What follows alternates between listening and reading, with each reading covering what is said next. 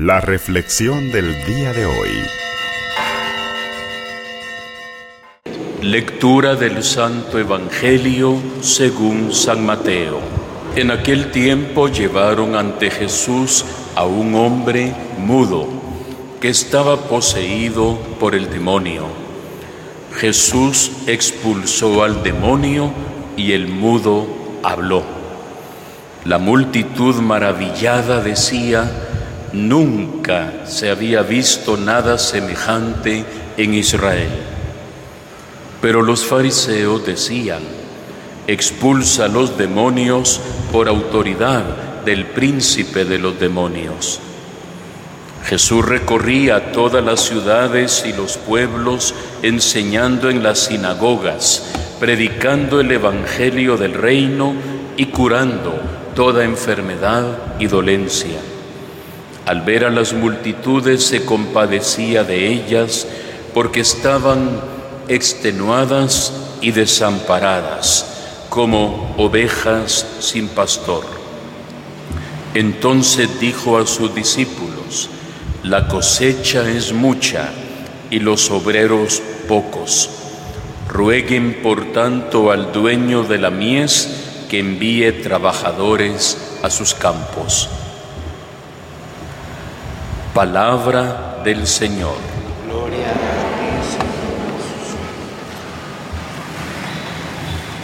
a Sin lugar a dudas, queridos hermanos y hermanas, la situación en tiempos de Jesús, hablando del tema de la salud, debe haber sido muy delicada.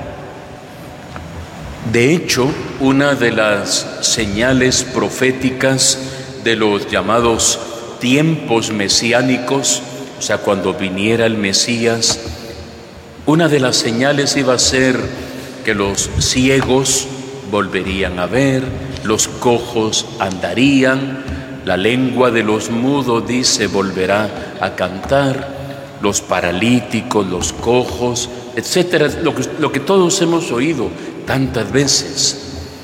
Debe haber sido bastante delicado, repito, el momento de tantas familias que vivían, si no es con la lepra, con la ceguera, el caso de hoy de un hombre mudo, otros eran sordomudos, cojos, tullidos, paralíticos. Evidentemente no habían hospitales también, ¿verdad? Recordemos que no habían hospitales. Los hospitales nacerán dentro de la Iglesia Católica como una obra de caridad y de servicio. Notaremos por eso como una de las grandes acciones de Jesús es sanar el cuerpo y el alma. Anda predicando y en algunos momentos concretos hace algunos milagros en el tema de la salud para que quede claro que en él se cumple todo lo que el profeta había dicho, especialmente Isaías. Recordemos la lectura allá en la sinagoga de Nazaret el Espíritu del Señor está sobre mí, porque Él me ha enviado a dar libertad a los cautivos, a dar la vista a los ciegos. Otra vez las señales de la llegada de los tiempos nuevos, los tiempos mesiánicos. Y todos hemos tenido la oportunidad de lo que significa en algún momento tener problemas para expresarnos de repente un dolor de muelas o una extracción o algún trabajo dental y le deja a uno que no puede hablar y uno se siente incómodo. El hecho de usar la mascarilla, por ejemplo, no les voy a preguntar qué tan cómodo es, o sea, todos sabemos lo complicado que es, uno va a algún lugar y quiere decir algo y le entienden otra cosa, eh, tiene que decirlo en voz alta o lo más claro para que se le entienda. Cuando alguien se enoja con otra persona, no es correcto enojarse ni reaccionar mal, pero ¿qué es lo primero que muchas veces se hace? Se le quita el habla y si algo le duele a algunas personas es que, mire, ya no me habla. La alegría de todo papá y de toda mamá cuando sus hijos acaban de nacer y empiezan a ir creciendo es cuando dicen las primeras palabras, ¿verdad? Hoy vamos a tener presentación de dos niños y ellos serán testigos de lo que todos hemos sido testigos de cuando los niños empiezan a, a, balbucear y a decir algunas palabras, se llena de alegría el corazón del papá y de la mamá. Aunque a veces no sean tan buenas las palabras que, que dice algún niño, pero mire, ya puede decir tal cosa, o sea, no, no es en lo que están pensando, son otras palabras que a veces dicen los niños, pero digo, la verbalidad, el expresarse, es algo muy propio del ser humano. Tanto es así que la palabra se hizo carne, Jesús se hizo palabra para nosotros. Entonces, el toparse aquel día Jesús con un hombre que no puede hablar, con un hombre mudo, le da la oportunidad de dar una gran lección. Para ellos, este tipo de enfermedades eran demoníacas. Por eso dice, está poseído por un demonio y no puede hablar. Jesús expulsa al demonio y el mudo vuelve a hablar. Me imagino que lo primero que dijo fue, gracias Señor. Recordemos cuando Zacarías pierde el habla por no creerle al ángel que va a ser padre. Recordemos que se pasó el resto del embarazo de Isabel mudo, hasta que ya le tienen que poner el nombre al niño, salta, dice su lengua, y comienza a alabar y bendecir a Dios.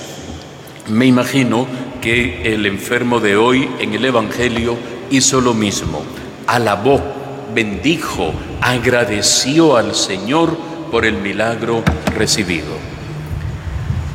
¿Qué pudiéramos deducir nosotros para nuestra vida de este texto del Evangelio? Pudiera compartir con ustedes un pequeño punto para su reflexión personal.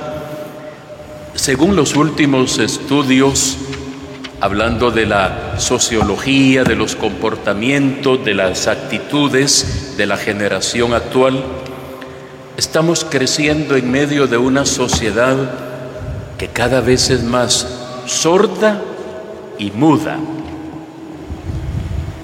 Eso lo dicen los especialistas, hablando de la sociedad en general, pero con mayor énfasis en los jóvenes adolescentes y jóvenes y ahora ya también niños.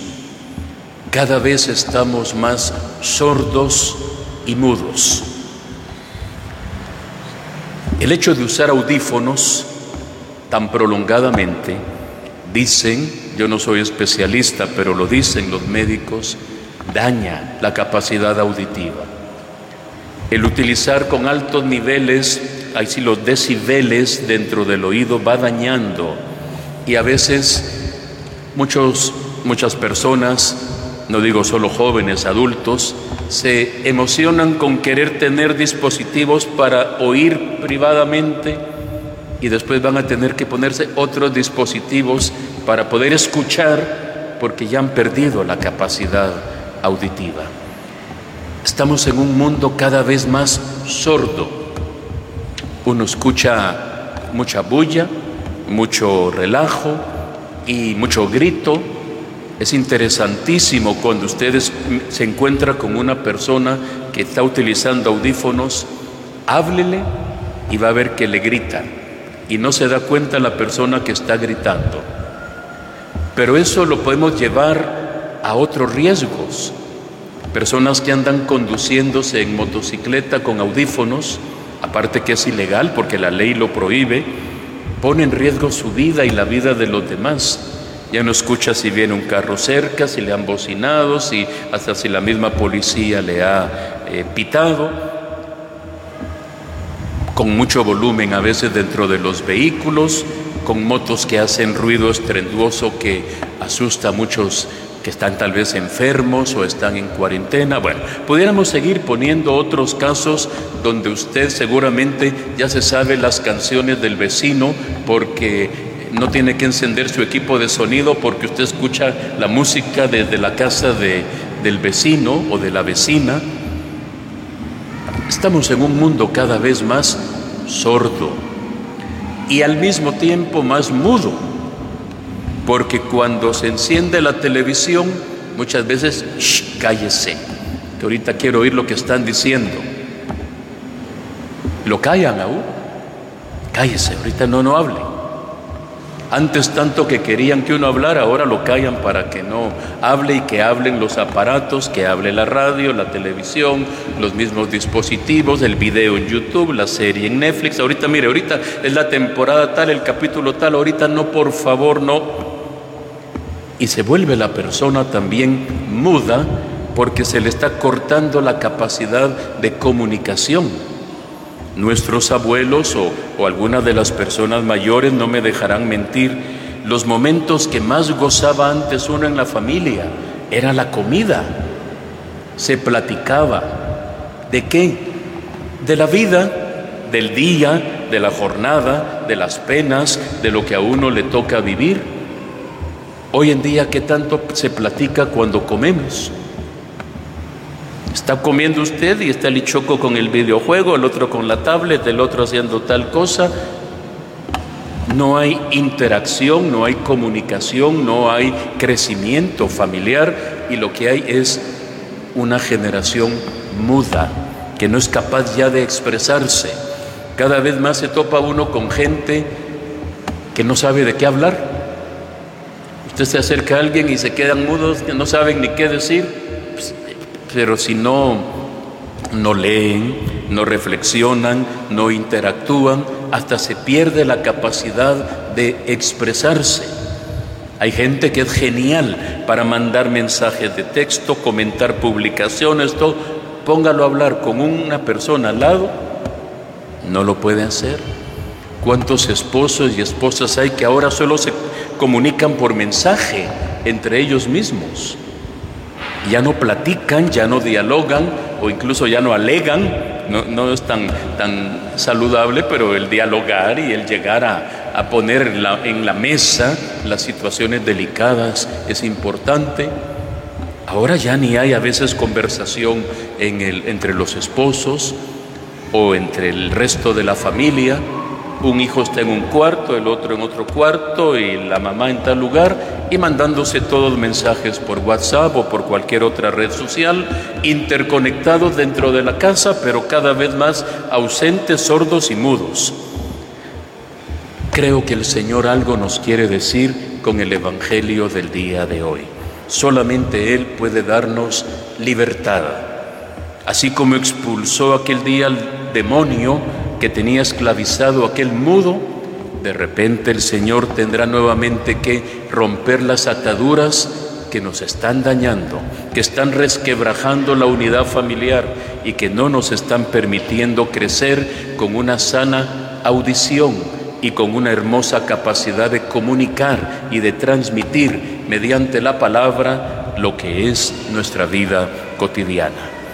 No está perdido todo todo se puede solucionar, todo se puede remediar. Eso sí, el tiempo perdido hasta los santos lo lloran, dice aquel viejo refrán. Los daños realizados ya están realizados. Si uno ya perdió algo de la audición o de la vista, ya no hay, ya no hay remedio. Lo que importa es lo que podemos todavía rescatar. O nosotros marcamos la diferencia o en poco tiempo vamos a ver cómo nuestra sociedad va a ir al colapso, con una autonomía de indiferencia brutal, en la que ya a nadie le importa lo, demás, porque yo vivo mi mundo con mi audífono y con mi dispositivo y ese es mi mundo. Lo demás no sé, eso es mi mundo, yo ahí vivo metido y vivo enfrascado. Y eso lo único que posibilita es la ruptura de una generación con el consiguiente desprecio a la relación fraterna y a la relación familiar. Que el Señor nos libre de esa sordera y de esa mudencia para que podamos escuchar y platicar con la facultad que Dios nos ha regalado. Que el Señor nos bendiga y que esta palabra nos llene a todos de vida en abundancia.